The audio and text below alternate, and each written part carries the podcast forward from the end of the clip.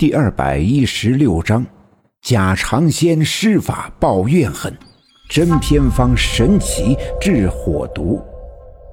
当白胜利脱光了衣服，扑向赤条条的躺在炕上扭动着身子的陈寡妇的时候，屋子里的电灯一下子就熄灭了。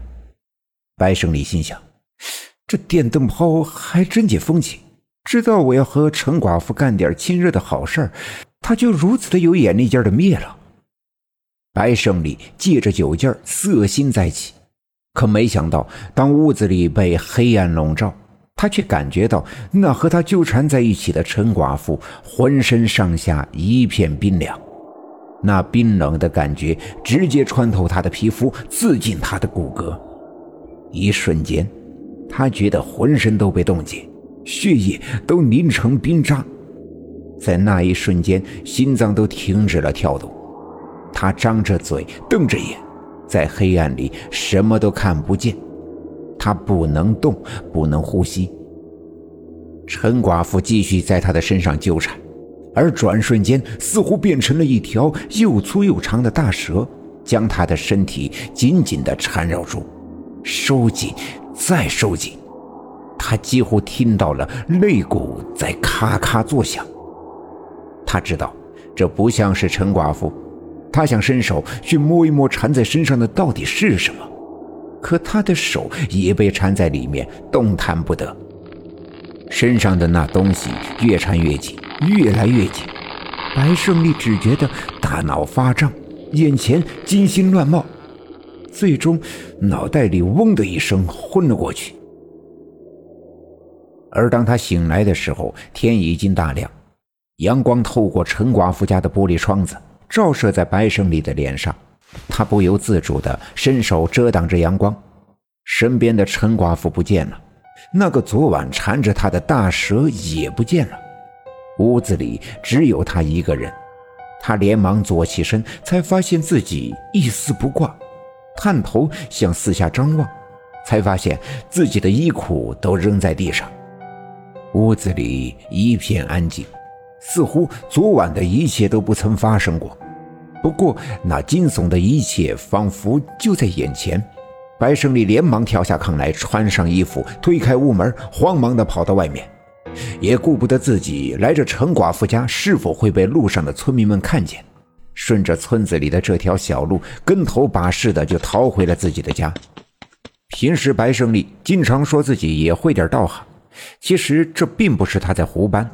对一些邪门异病，他也的确能够看个八九不离十。其实白胜利也算是半个出马仙儿，之所以是半个，是因为他还没有出头。这所谓出头，是指那些注定将被仙家选中来成为出马仙儿的人呐，在出马之前都会多多少少的经历一些磨难。有的人会得上一场大病，比如高烧。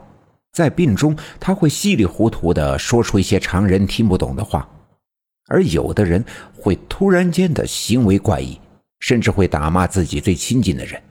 当然，这些都是那些注定成为出马仙的人必须要经历的。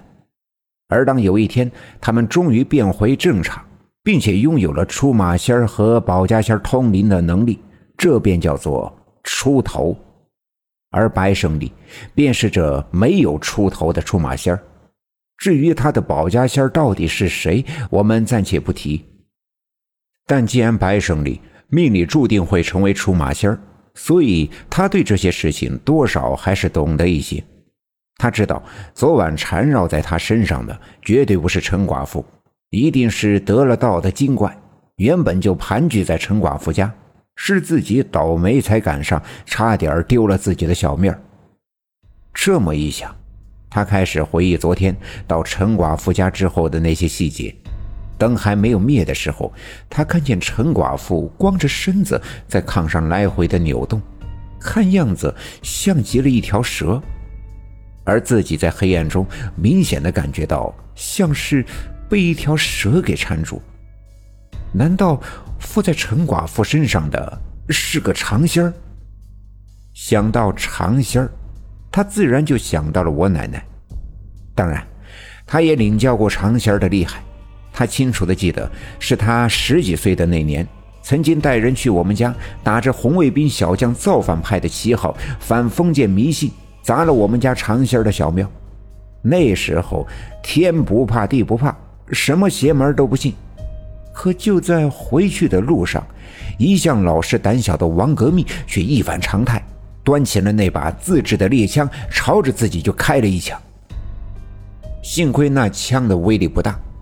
但后来受伤的脸上却长满了鳞片，出脓出血。幸亏自己的养父包寿一豁出自己的老脸去求我奶奶，我奶奶才跳大神求常三太奶宽恕，这才保住了自己的这条命。而如今，自己在陈寡妇家遭遇的又是一条蛇仙，让这白胜利怎能不害怕？于是后来的两天里。他一直在忧心忡忡中度过，他不知道那条大蛇与陈寡妇现在是什么样的关系，他担心那条大蛇会再来报复。果然，他的担心没错。第二天晚上的时候，他的身上被大蛇勒过的地方起了一道道红色的印子。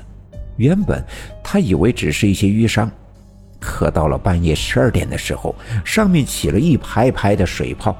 这些水泡流脓流血，又痛又痒，抓又不能抓，碰又不能碰，难受极了。